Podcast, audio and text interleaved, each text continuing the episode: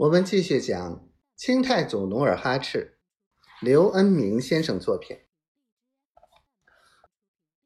老兄，都有啥死规矩呀？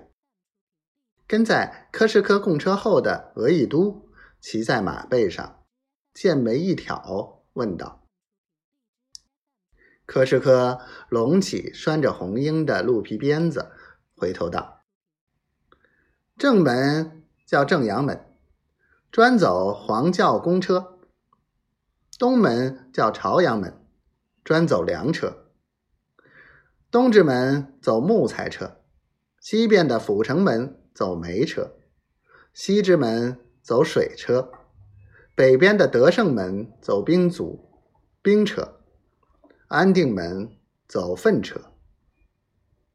什么？还有专走粪车的门？额亦都听了，觉得十分新鲜，就笑着反问道：“嘿嘿，那还有假？”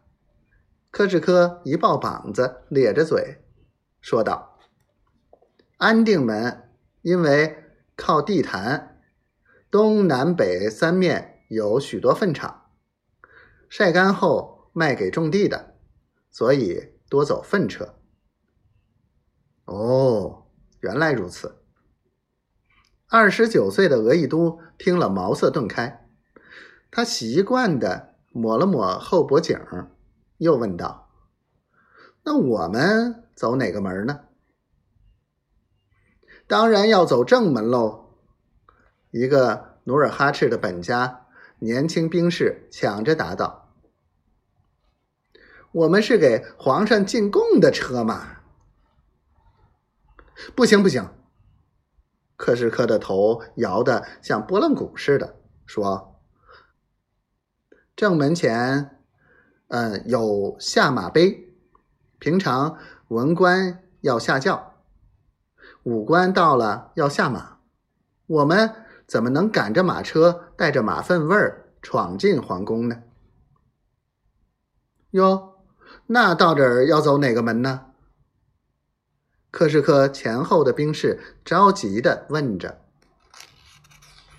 柯世科掸了掸身上的尘土，接着道：“大明朝管我们女真人叫夷人，按规矩要从东便门进，车停下后要到礼部禀报，然后由衙门里出来的人。”把我们领进内城，抬着共和进献给皇上，然后领赏赴宴。